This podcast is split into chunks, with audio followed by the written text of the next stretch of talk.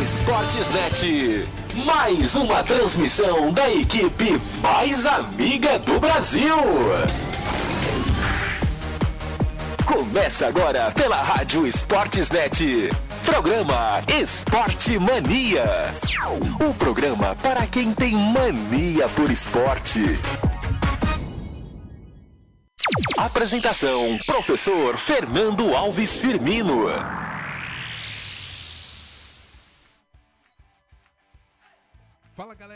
Fala você que está aí ligadão aí do do outro lado aí do dial ou da internet, né? Não sei se você está vendo na sua Smart TV, aonde você está acompanhando, mas seja bem-vindo. Edição 575 do, opa, do Esporte Mania. O programa para quem tem mania por esporte na sua, na nossa Rádio Esportesnet. Quando. Olha só! É, tocou já. Ó, o programa já começa com. Cadê? Começou já? Já começou a entornar. Jesus Tite. Ah, Jesus Tite. Jesus Tite está sofrendo. Sofrendo com a poderosa Venezuela.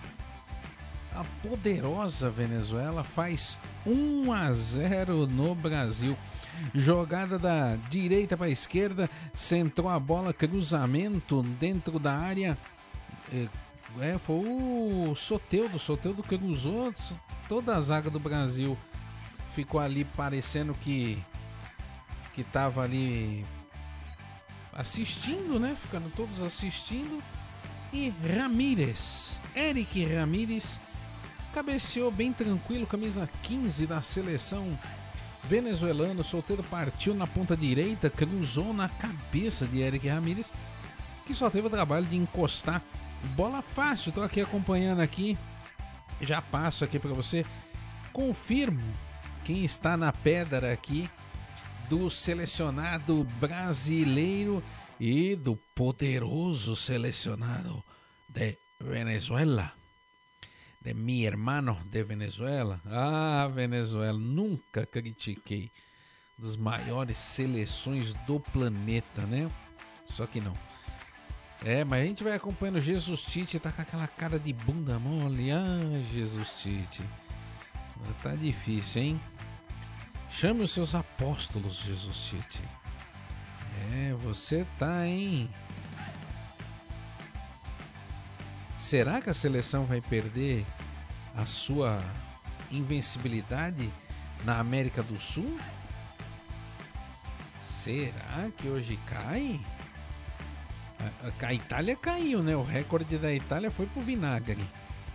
Vocês viram, né? O recorde da Itália foi pro vinagre, né? Será que o da o da seleção brasileira também tá chegando? Não sei, vamos ver, né? Vamos ver. Você pode vir participar, mande sua mensagem. É, mande sua mensagem para o Esporte Mania, vem resenhar comigo, vem trocar uma ideia comigo. Pode vir, lá vem a Venezuela de novo. Venezuela abre com o Soteudo. Tá tinhosa a Venezuela, hein? Nossa, a seleção brasileira tá num sono, velho. Tá uma nhaca. A gente sabe que a seleção brasileira é melhor, mesmo o Pelegona é melhor, mas os caras estão na nhaca, velho. É quando repete a jogada. O mais engraçado do gol da Venezuela, os dois da zaga do Brasil escorrega ali. Os dois caem de bunda, velho. É o Marquinhos. É o Marquinhos e o outro não e o, e o Miranda. Marquinhos e o Miranda, acho que é eles. É isso? Deixa eu ver aqui, é o Marquinhos e o Miranda e o Fabinho. É o Marquinhos e o Fabinho, os dois caem de bunda. E aí o Eric Ramirez fica sozinho, sozinho na cabeçada xoxa para fazer o gol da seleção brasileira. Que coisa, hein, cara? Ai, ai, ai. É, ele que, o Eric Ramirez que é atacante do Dinamo de Kiev, lá na Ucrânia, joga no futebol ucraniano e faz esse gol que realmente para ele tem um valor impressionante. Podem falar o que quiser da seleção, mas pô, cara que cara marcou um, da seleção pequenininha igual a Venezuela, fazer um gol contra uma seleção que tem uma história, que tem um nome, tem uma grandeza igual o Brasil, o cara valoriza o currículo um pouquinho, né, velho? Fica bem valorizado, fica bem valorizado. E o pessoal tá aqui, eu já tem, tem os meus amigos também cornetando aqui. Nós vamos falar do jogo que a Rádio Esporte já transmitiu há pouco, acabou há pouco, com Ricanello, todo mundo lá que estava no jogo do São Paulo. O jogo do São Paulo que acabou há pouco, acabou agora há pouco. E a gente vai repercutir um pouco dessa partida, o jogo dos desesperados, né? É o jogo dos desesperados. O jogo do desespero de São Paulo e Santos, que foi o jogo do desespero. A gente vai falar um pouquinho dele. Vamos falar, é lógico, da seleção brasileira, porque é o jogo da noite, é o jogo que está em evidência, né? E você vem participando. Uma galera aí que não quer assistir o jogo. Fica com nós, né, velho? Tá competir com a Globo é difícil, né? Os caras têm dinheiro. Acabou agora, pouco. Olha lá, olha lá, o e a gente? Aqui. É. Mas você pode, venha participar conosco também. Venha aqui com a rádio mais amiga do Brasil. Venha com o Sportsnet. Participe conosco, se envolva. Vem com a gente, vem com a gente.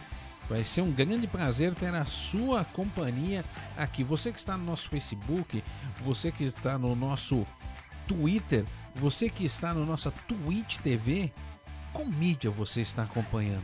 Conta para mim. Eu queria saber. Você poderia nos contar? Poderia dividir conosco? Então divida conosco. Vem com a gente aqui. Eu quero eu quero o seu papo, eu quero saber como é que o que você está achando do seu clube do coração. Como é que está o seu clube do coração? Nós vamos falar também da de Sudamérica. É, tá tendo as eliminatórias todas da América do Sul hoje, rodada tripla, né? Hoje, é, é, hoje tem o, o Brasil enfrenta hoje a Venezuela, depois tem a Colômbia, lá vem o Brasil, chance de gol, chegou, bateu pra fora. Gabriel Jesus recebe na ponta direita dentro da área, bola alçada, ele ficou cara a cara com. Ah, mas foi dado impedimento, mas ele ficou cara a cara com o goleiro venezuelano.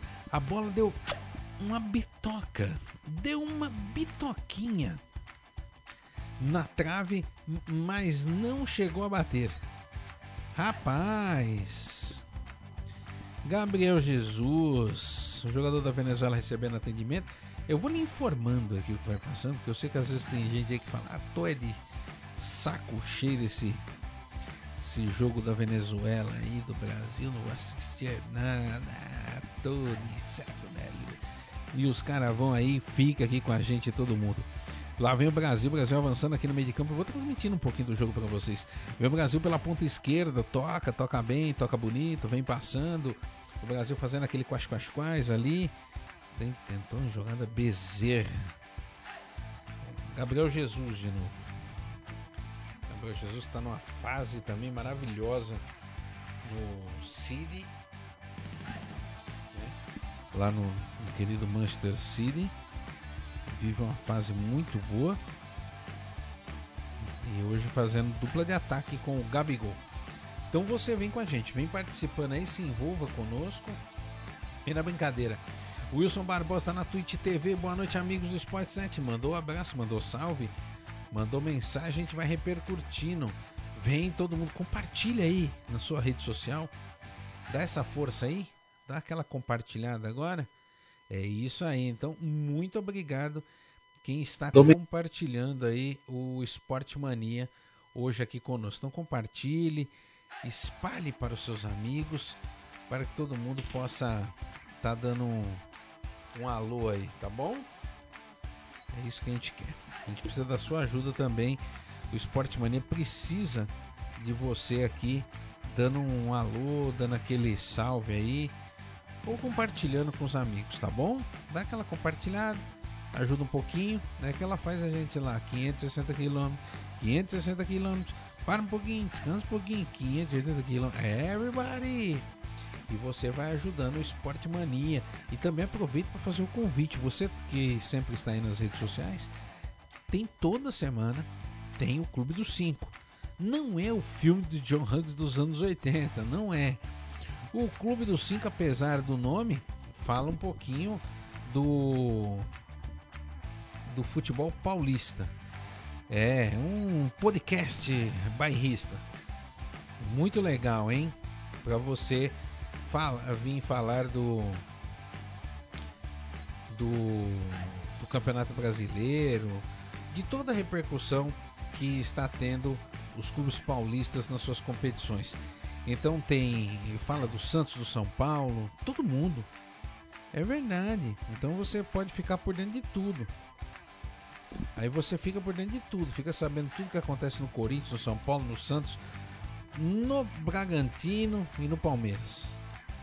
Você fica sabendo de tudo.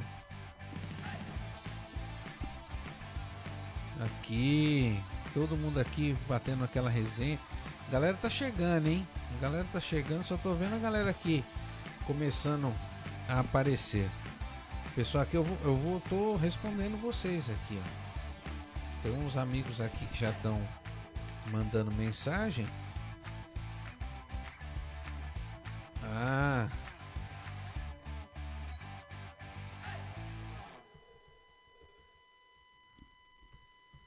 Pessoal tá perguntando se eu vou falar da Fórmula 1. Vou falar também. Vamos falar de Fórmula 1, falar de tanta coisa hoje. Tem muita coisa pra gente falar, não tem não? A gente vai falar de tudo. Fica sossegado que hoje a gente vai falar de tudo. Lá vem o Brasil, grande chance, chegou, bateu na trave. Caraca, velho. Brasil, ótima chance, teve com o Everton Ribeiro. E o Everton Ribeiro desperdiçou a sua chance aí. Quem tá chegando aqui, câmerazinha desligada aqui, é o Nicolas Teixeira. Já vou passar a pelota para ele já já. Vamos, vamos ver. Já vou passar para ele aqui antes só dando, dando um ampassão aqui para vocês, lembrando então, para vocês acompanharem o Clube dos 5 podcast, sempre no nosso YouTube, tá bom? Muito legal. Convido vocês a curtir. Eu ouço, já, já estou ansioso pelo próximo, que eu sempre, tô sempre ouvindo, viu, galera do Clube dos 5? É, vocês pensam que eu não ouço, né? Eu estou sempre, eu ouço, leio a coluna de todo, eu tô vendo todo mundo aqui no Sportsnet. Eu tô sempre de olho, tô sempre aqui xeretando. Quem é, queria também convidar vocês na Rádio Sportsnet, nós temos durante a programação um, uma pérolazinha aqui para vocês, porque é, aí é um recadinho de novo pros Nutelinhas, né?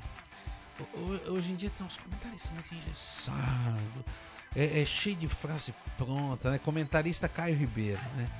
Comentarista Caio Ribeiro, é cheio de fórmula já tá com todos. É sempre comenta no mesmo padrão, sempre no mesmo jeitinho, né? Muito no telinho. Ou é o Caio Ribeiro, ou é o comentarista estilo Neto, sem educação, é, fala um monte de, de, besteira, né? É os dois tipos de comentarista. E é os dois que quem gosta de futebol não curte, né? Quem gosta de futebol não gosta de nenhum dos dois, né?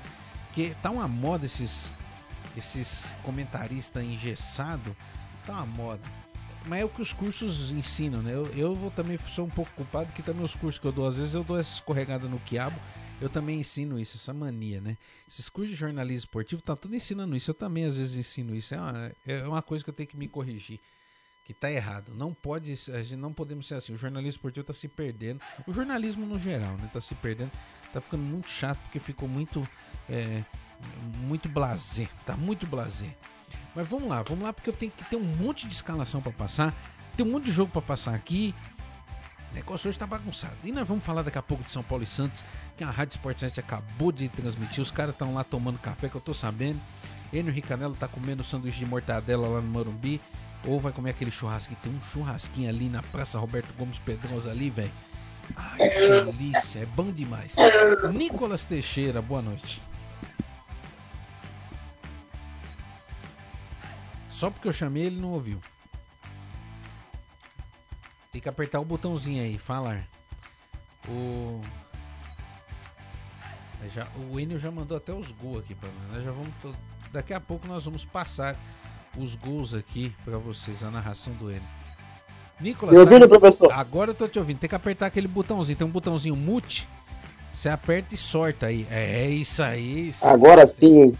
É o delezinho. É, né? É o delezinho, professor. O delezinho esse, aqui. Esse menino vai aprender. Do estúdio Restream. Vai, vai, fala, meu filho. Vai que tá valendo. A gente tá se adaptando ainda, né? A gente tá se adaptando aí às, às novas atualizações aqui. Mas é isso, né, professor? É, eliminatória, né? Venezuela ganhando do Brasil, né? 25 minutos de partida, né? E tivemos aí ao longo do dia, né? Algumas polêmicas né, com relação aí ao Douglas Luiz, né, né? Nesses comentários aí que estão sendo feitos com relação ao Neto. Você acha isso polêmica?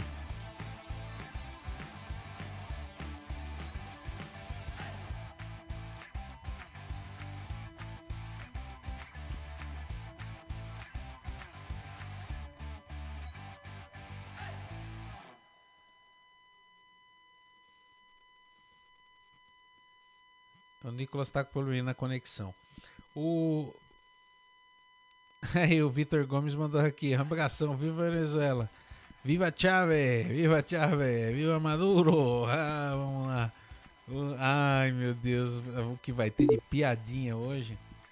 O Nicolas tá lá. É, o Nicolas tá com a internet de escada, viu, gente? Por isso que às vezes ele some. O, ah, o Nicolas aí com a internet, tá a internet de escada. Ó, vamos lá o no pique, no pique, no pique. Meu Deus! Seguindo, o Nicolas, só o Nicolas estava falando lá do, do comentário lá do apresentador lá da, da TV lá. É, assim, ô Nicolas, você acha isso polêmico? Não vejo isso como polêmico. Pra mim é só bobajada de internet, é bobagem de, de, de internet só. Polêmica pra mim é algum problema, alguma coisa séria. Isso é só bobagem de internet. Você acha mesmo isso polêmica? Percutiu, né, professor? Ah, repercutiu hoje, porque foram cara, comentários. Hoje em dia, hoje em dia o cara foram comentários assim. indigestos, né? Comentário indigesto que, que feriu a imagem do jogador. Ele acabou se sentindo de forma de uma forma prejudicada, né? O clube também. Ele também é um, é um representante né, do Aston Villa. Então, assim.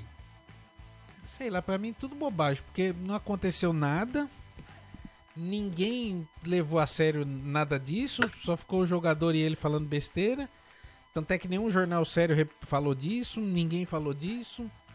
Quer dizer, jornal sério não falou, né? Mas assim, na Europa ninguém nem ligou pra essa bobajada.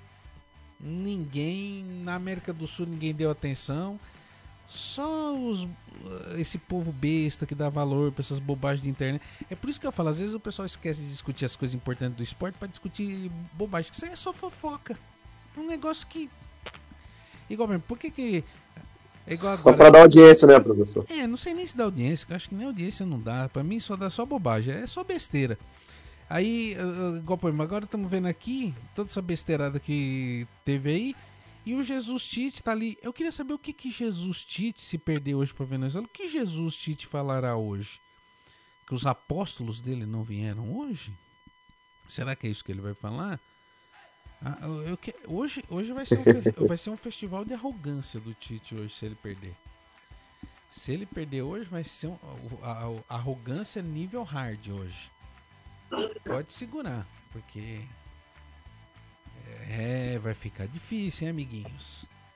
Vai ficar difícil para aguentar ele hoje, hein? Porque se ele já tá chato normal, imagina assim. Mas, mas enfim. Vamos lá, deixa eu passar as escalações aqui, Nicolas, porque tá tendo vários jogos aí da é, rodada cheia, né? Da eliminatória. Só para não perder o fio da meada, para quem que, eh, olha, Nicolas, vai ter uma galera que vai começar a chegar aqui que o pessoal tá de saco cheio, não quer assistir o jogo e tal, e que prefere ouvir nós falando besteira. Então, vamos lá. O, o Brasil que tá jogando agora com a Venezuela, tá perdendo por enquanto. Já perdeu dois gols feitos aí.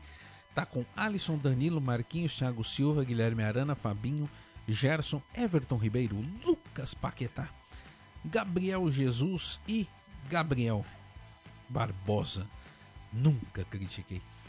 A Venezuela, a poderosa Venezuela, é, tá com Graterol, Hernandes, Mejias, Ferrarese, Oscar González, Rincón, José Martínez, Solteldo, Maquis, Penarianda e Eric Martínez, os comandados de Leonardo Gonçalves. E o Brasil comandado por Jesus Tite. O, o jogo já está com 29 para 30 minutos do primeiro tempo. O, vamos ver aqui, é, vamos lá pegando, a gente vai pegando jogo por jogo, jogo por jogo. Tá tendo jogo, já foi um jogo melhor, né, alguns anos atrás. Ultimamente tá meio chato porque o Paraguai caiu muito. Paraguai e Argentina estão jogando. Tá 0 a 0 Terminou agora o primeiro tempo, é isso? Se eu não estou errado, deixa eu ver aqui. Apitou agora o primeiro tempo. Primeiro tempo acabou agora 0 a 0 O Paraguai, o jogo é no Defensores? Acho que é no Defensores. O, o Paraguai que está jogando com Anthony Silva, Robert Rojas, Gustavo Gomes, Júnior Alonso, Alderete, Azarmendia, Moreu Villasanti, eh, Villasante, Almiron, Ángel Romero e Sanabria. Eduardo Berizzo é o técnico do Paraguai. E Argentina, minha Argentina campeã de la Copa América, vem com Emiliano Martínez, Molina, Romero, Tamende, Acuña, Depou, Paredes, Lo Celso, Di Maria, Messi, Joaquim Correia. Esses são os comandados de Lionel Scaloni que vão empatando 0 a 0. Taocho lá no Paraguai. Taocho também no Uruguai. No Uruguai tá Oxo, porque no Uruguai tá Oxo, Uruguai e Colômbia. Vamos ver como é que tá escalado também Uruguai e Colômbia. Então vamos de Uruguai e Colômbia. Uruguai Colômbia está Uruguai escalado com também final do primeiro tempo, tá Oxo, com Muslera, Nandes, Jiménez, Godin, Vinia Valverde, Betancourt, Vestino, o Arrascaeta saiu, entrou De La Cruz, Brian Rodrigues e Luiz Soares, o Vampirinho. Esses são os comandados da lenda Oscar Tabares. A Colômbia com Ospina, Medina, Mina, Cuesta Morrica, Barrios, Uribe, Quadrado, Luiz Barros, Borré e Falcão. O técnico Reinaldo Rueda. Então também Oxo esse jogo das eliminatórias sul-americanas. O Nicolas daqui a pouquinho a gente vai curtir aqui. Já tá chegando aqui, ó. O negócio hoje tá rápido, o serviço tá bom hoje da galera. É, os gols. Os gols de. As, as narrações, né? De Enio Ricanello, de Santos e São Paulo, São Paulo e Santos no Morumbi, que acabou há pouco. Um a um esse jogo. E que Enio Ricanello deu um show na narração mais uma vez e nós vamos ouvir já já, viu, Nicolas? Esses dois, esses dois gols aí, nós vamos ouvir os dois já já que o Enio, como o Enio narrou esses dois gols aí e como ele transmitiu para a galera esta partida aí que acabou agora há pouco. Um clássico, de bola. Um clássico sem muitas emoções, né? Mas é sempre um clássico gigante, um dos maiores jogos do, do, do mundo e que tem muita história, tem muito enredo por trás, tem muita tem uma tem uma às vezes talvez pode não parecer que tem tanta rivalidade, mas desperta muito interesse e a situação dos dois com essa questão de estar flertando ali com a zona do rebaixamento, né? É, traz um tempero a mais para a partida, trouxe um tempero a mais, mas que infelizmente esse tempero não se concretizou em possibilidades melhores na partida. Tivemos também eliminatórias, é, teve a Nations League, tivemos as eliminatórias, as definições da Nations League, né? Que eu, eu vou tô pegando aqui minha mega agenda, que minha agenda é maior do que um do que uma bandeja de lanchonete, viu, Nicolas? Tem tem resultado aqui a dar com pau. E, e nós vamos já já passar. Lembrando que falta um jogo da eliminatória que eu não falei, porque ele é mais tarde. É quase no finalzinho do Esporte Mania, que é Peru e Chile. Então a gente vai falar daqui a pouco de do, da, do da Nations League também. Eliminatórias da África também tem.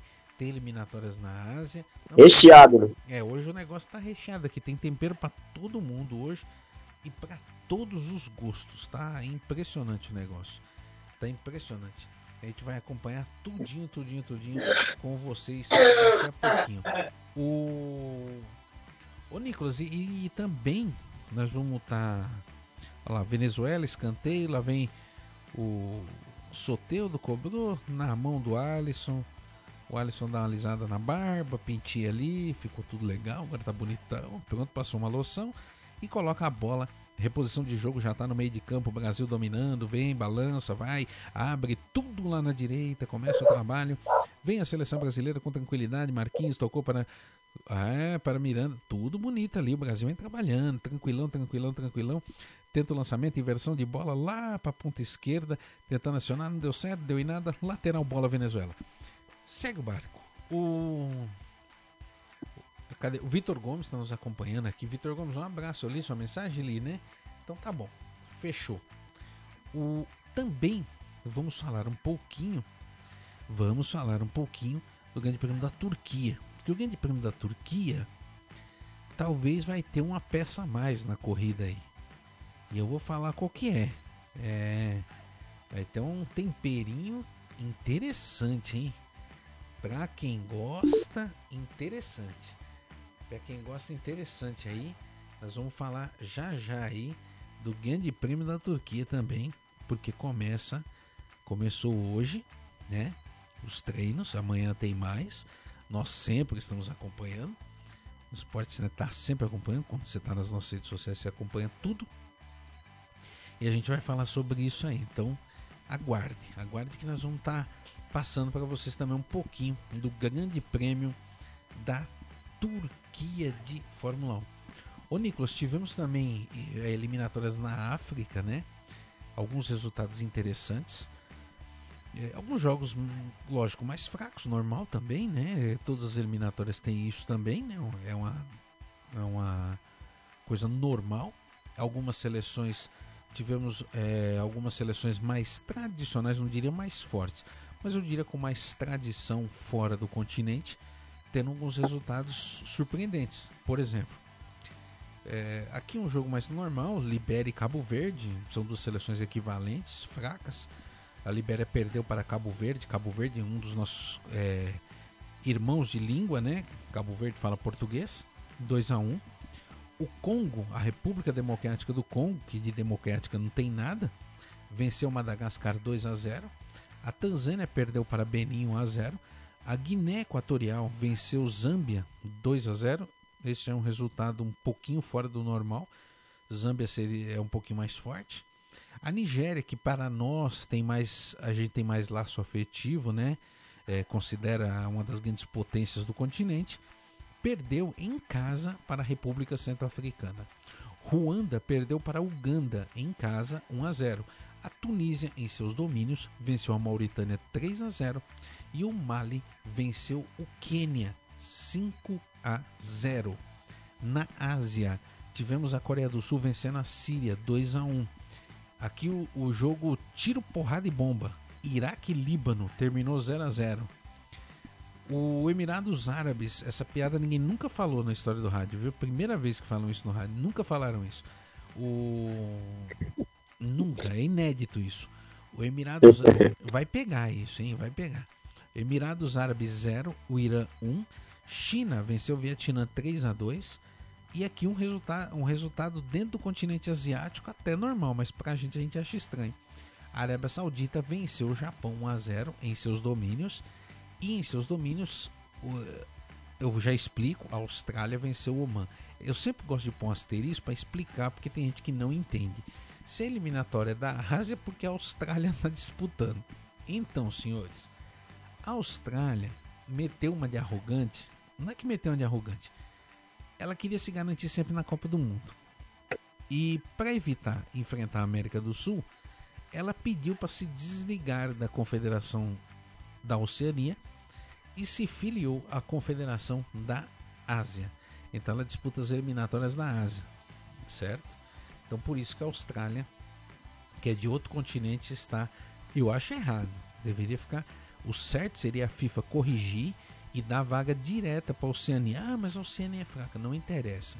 Tem que ser democrático o negócio. Todos os continentes teriam que ter direito à vaga. A Oceania é o único continente que não tem direito à vaga direta. tem que ficar sempre na repescagem. Isso é errado. A repescagem tem que ser com a, com a Europa, que tem vaga pra caramba. Faz a repescagem com eles. Eles que tem que ficar com repescagem, os outros não. E na Liga das Nações, fechando aqui a agendinha, a Bélgica, aquela. A, isso é outra coisa, outro mito babaca que o jornalismo esportivo tem mania de vender. Coloca a Bélgica como potência.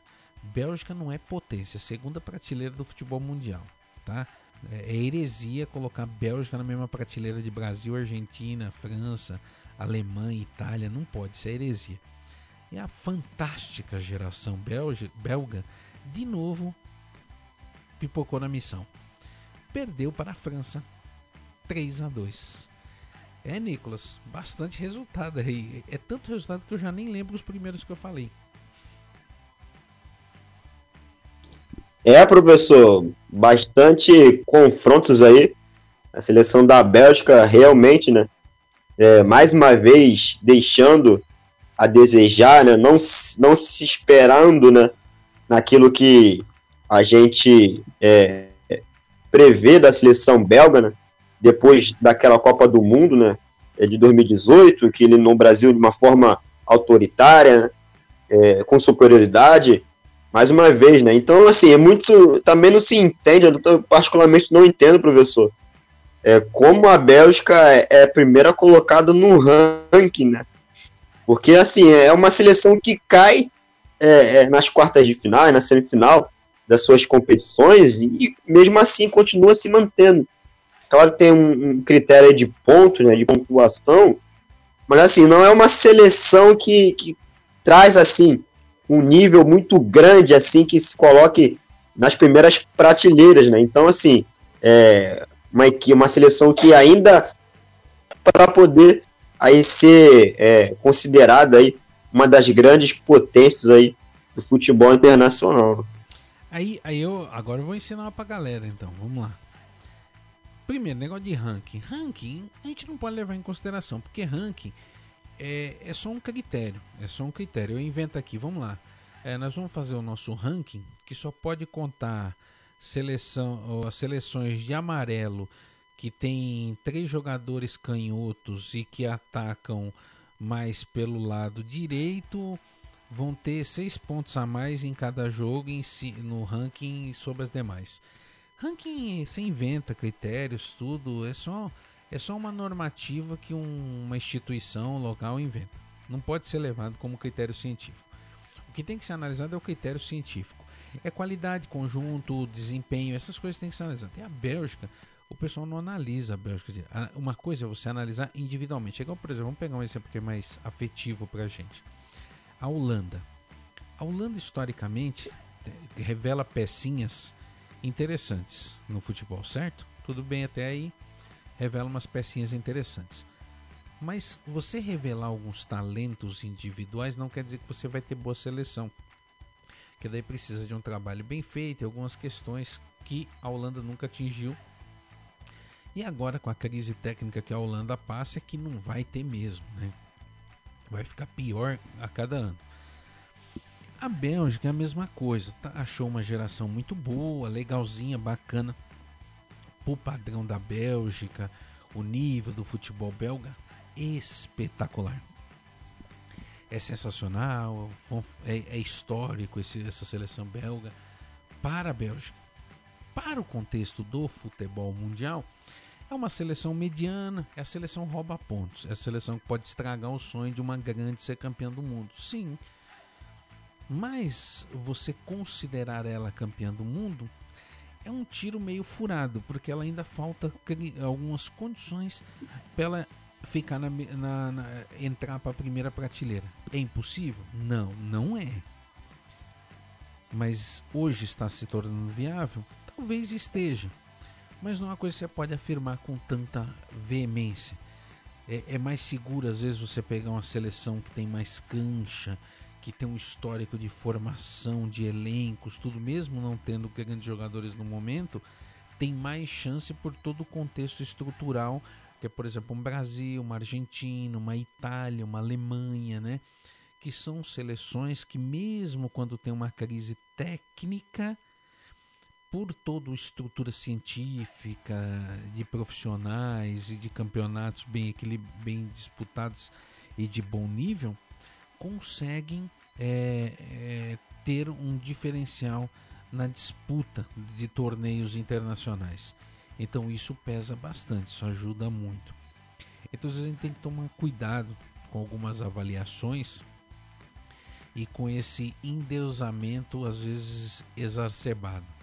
A gente fica endeusando exageradamente é, seleções assim e isso pode gerar, acabar gerando um, um inconveniente, porque é, sempre você tem que ficar com o pé atrás nesse tipo de análise, nesse tipo de leitura, para que ele não, não se Mas isso também às vezes é culpa da, da gente. É, às vezes falta agregar conhecimento científico e às vezes a gente fica ouvindo muito o que está ao redor e quando você fica ouvindo demais, isso é, isso é inconscientemente. Você compra a ideia. Ah, os, fica aqueles caras da TV tal e da rádio tal, fica toda hora falando, né? Porque a Bélgica é poderosa, a Bélgica é, é candidata ao título, a Bélgica isso, a Bélgica aquilo, a Bélgica isso. Aí você enfia na tua cabeça sem querer que é. E aí você acredita. Aí você até você começa a ficar acreditando, né? É, é, é, igual quando o mágico faz o truque na sua frente, ele fica uma ilusão de ótica ali e você acredita que ele realmente rompeu a corda, tudo, mas é tudo um truque que engana a mente. A mente humana é muito fácil ser enganada. Então por isso que a gente tem que colocar sempre a ciência, o critério científico, a análise é, bem é, depurada à frente. Pra gente às vezes não ficar repetindo esse erro de análise, porque a seleção belga realmente é uma seleção muito interessante, mas ela ainda falta alguns temperinhos para ela entrar na primeira prateleira. Mas é possível sim que ela um dia entre. Mas vamos com menos para de babar o ovo também, né? Menos, menos, menos, menos. Menos. Menos. Senão a gente comete o mesmo erro da Holanda. A gente endeusa a Holanda como se a Holanda fosse potência. Não é. Nunca foi. Nunca vai ser. Menos, menos, menos. Menos. É igual o Chile, né? O Chile é a Holanda da América do Sul, né? Joga como nunca, perde como sempre. Que, e, que assim como a Holanda vai morrer só com o título da Copa América. Igual a Holanda vai morrer com o título lá da, da Euro 88. Que foi a maior. A, a das que eu vi foi a maior seleção holandesa que eu vi. Que um dos maiores jogadores que eu vi na vida, chamado Marco Van Basten, que infelizmente com 26 anos parou de jogar bola, tantas lesões que ele teve. E era um gênio, jogava demais, pelo amor de Deus. O gol que ele fez, o gol histórico da final da, da Euro 88 contra a seleção da União Soviética. Vem a bola alçada da direita para a esquerda e Marco Van Basten pega e encobre carinhosamente o goleiraço Erig Dazaev, o que todos chamavam de herdeiro de Lev Yashin, e foi, e foi o título da Holanda em 1988. Foi o primeiro jogo internacional que eu assisti na minha vida.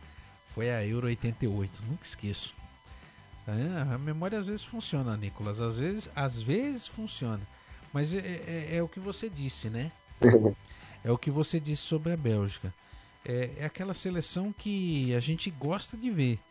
Mas a gente sabe também que tem que ficar meio com o pé atrás, né?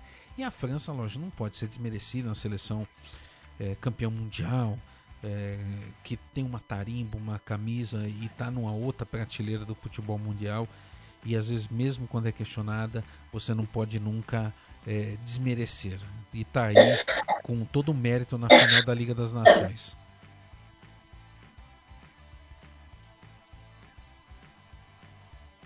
É, professor, a França, né, que nesses últimos tempos é, sofreu com algumas, algumas ausências né, individuais, né? A volta, para mim, a volta é, do Benzema, né? Essa geração, uma volta importante, ele que teve, teve problemas aí com relação a, aí à França mesmo, aos torcedores, né?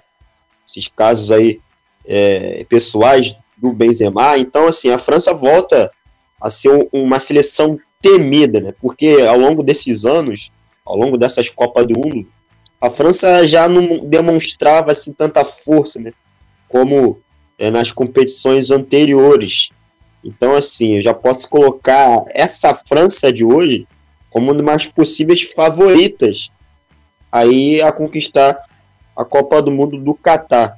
Então, assim, é, é, é uma coisa que a gente tem que olhar com carinho, né? França aí vai dar muito trabalho essa Copa do Mundo do Catar, né? E com relação à Bélgica, talentos individuais, assim, mas o que falta mesmo é a estrutura coletiva, né? A estrutura coletiva da Bélgica para poder chegar aí é, como umas favoritas, né? Porque não adianta, como, seu, como você falou, Fernando, não adianta ter só jogadores é, de qualidade individual acima é, é, do esperado, né? Como o De Bruyne, como o Eden Hazard e outros jogadores, né? o Caco. Mas se não tiver um coletivo, dificilmente vai poder chegar com condições é, de, se, de ser a favorita a poder ganhar as competições. É, e eles estão no, no caminho certo. É, mas isso é um negócio que demora algum tempo, é, demanda investimento, porque você também tem que fortalecer o seu campeonato. Eu sempre falo, para uma seleção ela chegar campeã do mundo, são vários processos. É, não é regra, mesmo porque se a gente pegar o caso da França, não é regra, né? mas uh, além da, da capacidade dos jogadores, você tem que ter uma estrutura de treinadores, comissão técnica e clubes de altíssimo padrão.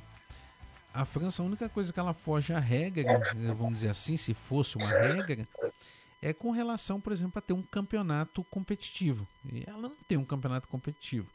Ela tem um campeonato classe C, é, terceira prateleira, quarta prateleira da Europa, que tem, vai, dois, duas, duas portuguesas de pai rico lá e não tem mais nada, né?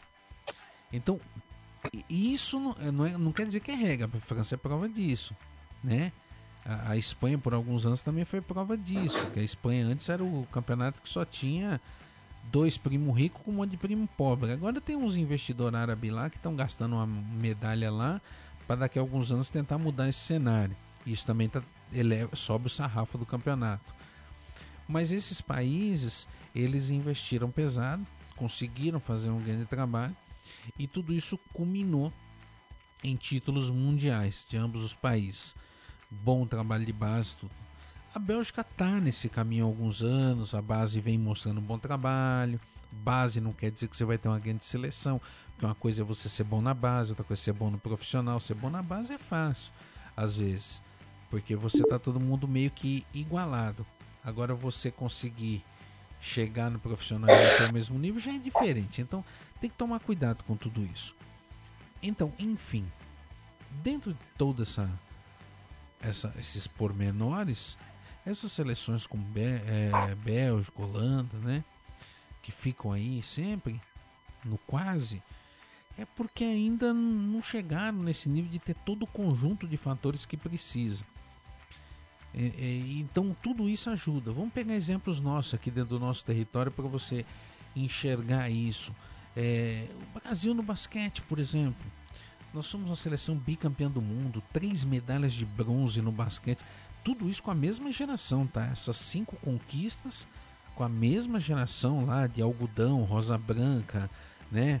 É, Vanderlei, todos esses caras fantásticos. Que o pessoal pensa que a grande geração do basquete brasileiro é do Oscar, do Pipoca. Não é.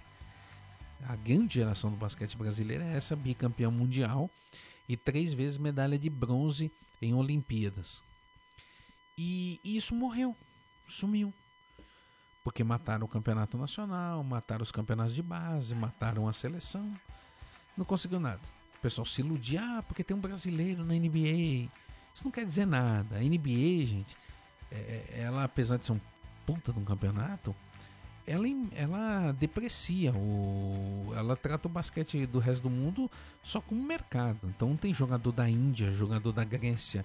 Eles pegam qualquer jogador hoje, com to, qualquer assim, com todo respeito. O, o, pessoal já vai começar a me pedrejar. Não é qualquer jogador. Mas eles não, não, não têm o, um critério muito chato com isso. Então, hoje tem jogadores aí não são da primeira prateleira do basquete mundial, mas estão lá para vender produto, porque daí abre mercado da NBA em, em todos os países. Com isso, tudo, toda essa crise hum, tremenda que o basquete passou, houve uma reestruturação, é, uh, houve uma nova ideia, se implantou um novo projeto, se fortaleceu a Liga Nacional, tanto é que hoje a Liga Nacional tem como sócia a NBA. A Confederação Brasileira de Basquete reviu alguns conceitos, mudou algumas coisas na forma de trabalho e a seleção brasileira de basquete começou a se reerguer. O basquete brasileiro respira novamente. Um campeonato muito bom, hoje o campeonato nacional é um campeonato fantástico e isso mais alguns anos vai dar muito mais frutos para o basquete brasileiro. Então isso é um exemplo. Um exemplo a Superliga de vôlei e, e todo o contexto que envolve ela, não só a Superliga, mas o vôlei brasileiro de 84 para cá, nós viramos uma potência mundial devido a todo o trabalho que o vôlei brasileiro começou a fazer nos anos 70. Então é um processo, é um processo. Mas eu acho que principalmente a Bélgica está no caminho certo. Tanto é que ela, não sei se o Nicolas tinha visto isso, ela está articulando até para melhorar o nível e atrair mais investidores ela tá vai fundir o campeonato dela com o campeonato holandês. Campeonato belga e campeonato holandês vão se fundir para assim ficar economicamente mais forte, conseguir atrair mais investidores, melhorar a estrutura e com isso você começa a, também a dar reflexo com os passados dos anos isso dá reflexo nas seleções, tanto de Holanda quanto de Bélgica. Então é um passo importante. Quer dizer que eles estão olhando sim para o futuro e estão vendo que eles têm possibilidade de entrar nesse seleto clube das grandes seleções do planeta, Nicolas.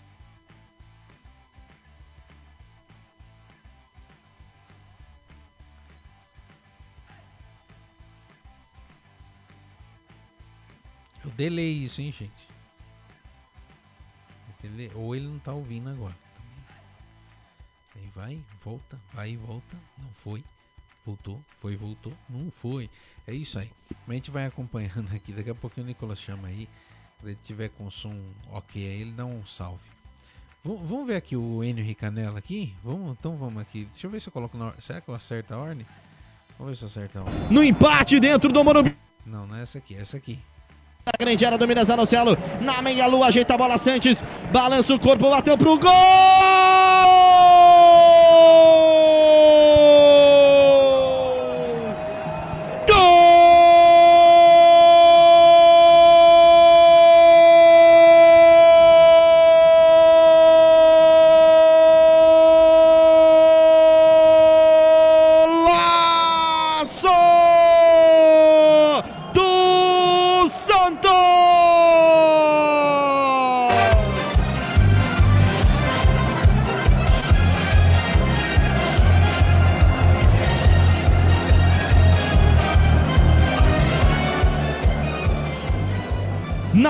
Lua da grande área, ele recebe, aposta no canto esquerdo do Volpe. Voa o goleiro do São Paulo. A bola bate no trave, na trave e entra. Inapelável para o Volpe. Balança a rede o Santos. Sanches. Gol do Peixe. Gol do Santos. Gol da equipe da Vila. Um para o Santos. Zero para o São Paulo. O detalhe do gol, David Silva. Cobrança de lateral. Lateral dado de graça a equipe Santista. Cobrou rápido. Achou o Zanocelo, que viu o Sanches livre. Na... Tá aí o gol, do, o gol do Santos. Agora vamos ver como é que foi o gol do São Paulo. Vamos o gol do São Paulo? Então vamos de gol do São Paulo. No empate dentro do Morumbi. Autorizado. Correu. Bateu.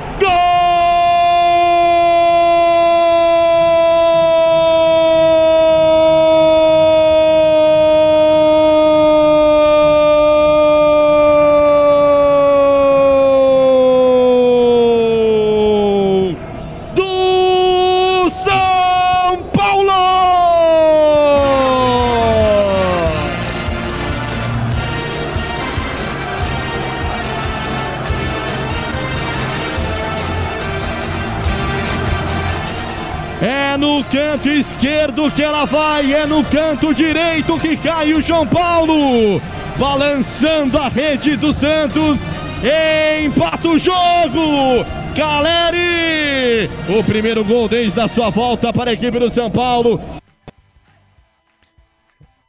É, tá o gol do mito Caleri, né? Caleri, ídolo da, da seleção, ídolo da, da, do tricolor do Morumbi. Ó, eu só, eu queria até falar aqui que eu tava vendo aqui, eu vou me corrigir. Eu não sei se eu, se eu tinha lido errado, mas o, o Arrascaeta, ele saiu do jogo do Uruguai por lesão, viu, gente?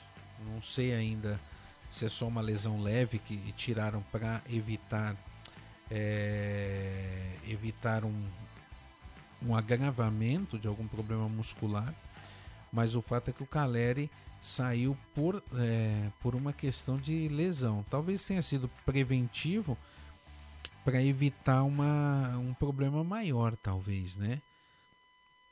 Talvez tenha sido isso. Foi uma questão preventiva. É, então vamos, eu não tenho aqui informações de como de como está a, a seleção a seleção do a seleção do Uruguai não se não divulgou nenhuma nota com relação à situação do Arrascaeta que principalmente incomoda a questão do a questão do Flamengo, né? O Flamengo fica extremamente preocupado o Flamengo hoje é um jogador importantíssimo para as pretensões do Flamengo. Mas não vai ser nada. Não vai ser nada não. É só uma questão aqui. O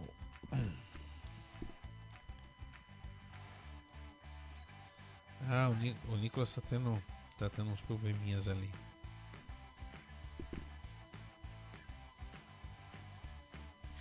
É isso aí. Vamos ver aqui também. Cadê?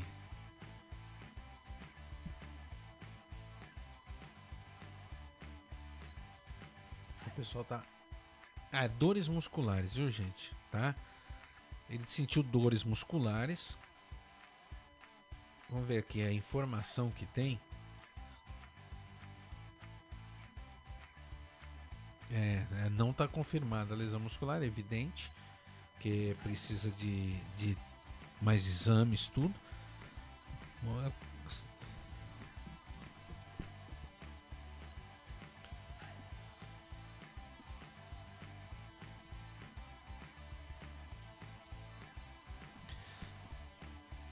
Ah, então tá bom. A Venezuela vai fazer substituição. Já tá preparada. Ali que a Venezuela tá vivendo um sonho de verão, né? Conseguindo essa vitória. Quem é a, é a lanterninha, né? É a lanterninha a Venezuela? Nem sei se a Venezuela é a lanterna. Deixa eu ver aqui.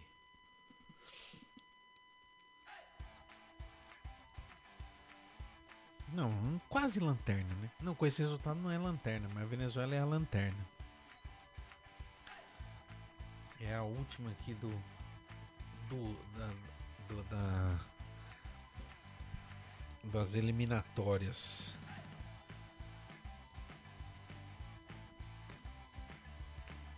Tá ali o Brasil também. Tô vendo Paquetá ali conversando. A gente vai aproveitar o jogo, fazer alguns testes. Não sei se vai arriscar alguma coisa, uma ousadia. Você arriscaria agora ser mais ousado? Perguntas para você. Você seria mais ousado?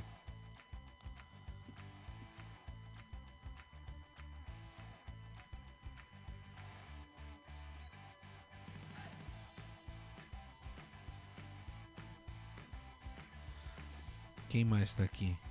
Ó, Merrias entra. Chan Chancellor está entrando agora na seleção venezuelana. Acho que a Venezuela vai tentar segurar um pouquinho, né? Vamos esperar para ver aqui, mas eu acho que a Venezuela vai tentar segurar, fazer, eh, talvez cometer aquele erro que não deve, né?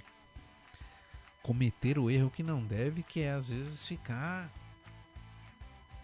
é, segura, segurando muito o resultado. Você ficar, é melhor ficar atacando o Brasil para você não ter a bola lá no seu, na sua área, né? É, esse é um problema. Vai começar o segundo tempo. O árbitro dá aquela olhada, o árbitro cabelo de pica-pau tal.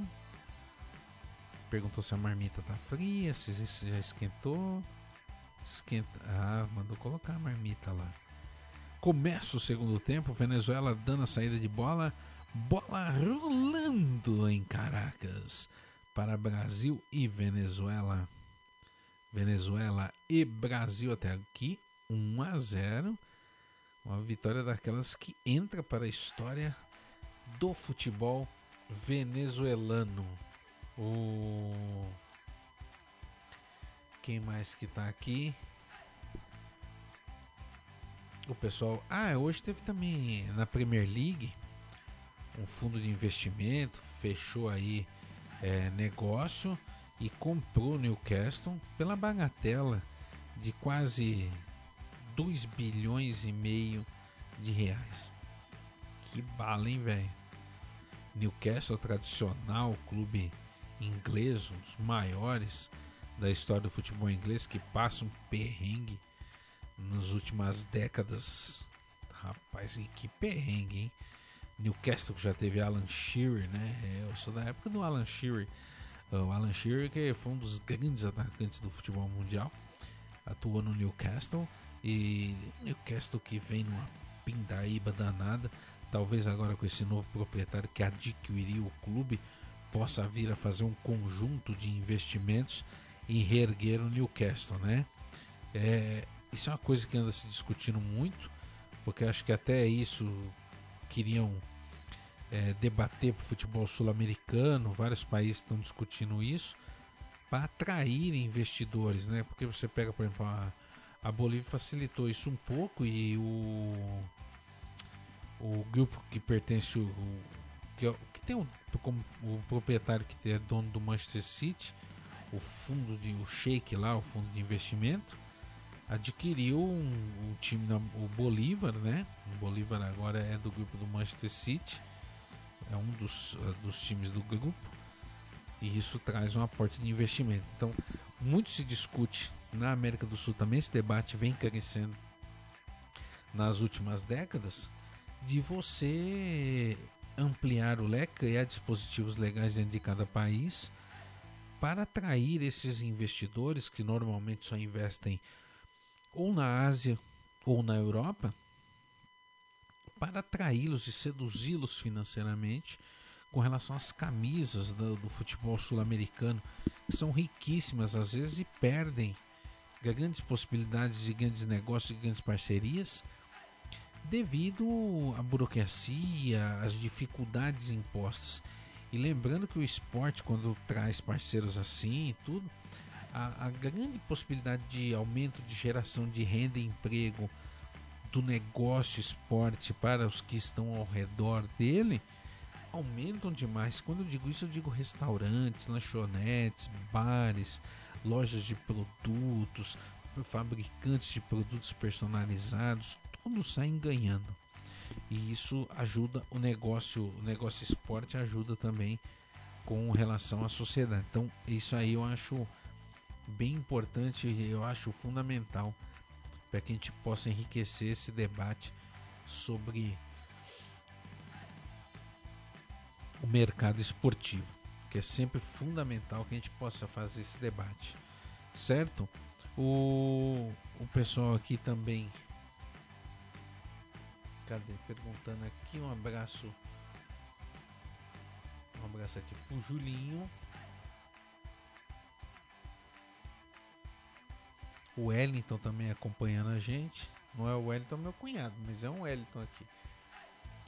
Também nos acompanhando aqui, curtindo a Rádio Sportsnet, a rádio mais amiga do Brasil, aqui ligadona em tudo que acontece no futebol sul-americano, no futebol mundial, sempre a gente aqui acompanhando tudo, tudo, tudo para vocês e vocês curtindo e acompanhando conosco também todas as possibilidades. O, opa, câmera. Ah, agora sim. Tava sem ver os meus amigos internautas aqui. É, você, o pessoal tá aqui com, mandando mensagem, mandando recado aqui para todos e todos vindo. Mas vocês fiquem sempre aqui com a rádio mais amiga do Brasil, sempre na minha, na sua, na nossa. Rádio Esportes Net, a rádio mais amiga do Brasil. Ouça em radioesportesnet.com.br.